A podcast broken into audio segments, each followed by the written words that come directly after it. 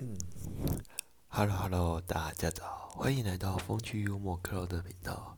这次我们来谈谈我怎么穿鞋。嗯，这个主题又发生什么事情了才会想写这样呢？别着急，故事是这样子。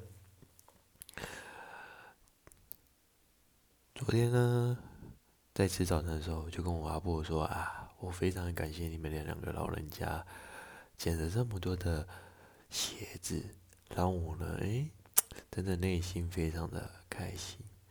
然而，我的鞋子是二十六号半，你们拿的都是二七、二八，甚至还更大的，所以这样我穿起来呢，就觉得好像在我，在年。连鞋子一样，甚至有时候不小心一拐就拐到了，这样是不是觉得捡来是一种很可惜却没有办法用到的地步吗？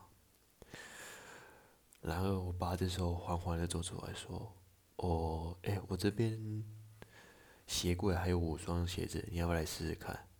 哎呦，我心里想，你该不又是拿那些号码吧？所以，于是我就向上前去看，果然一个都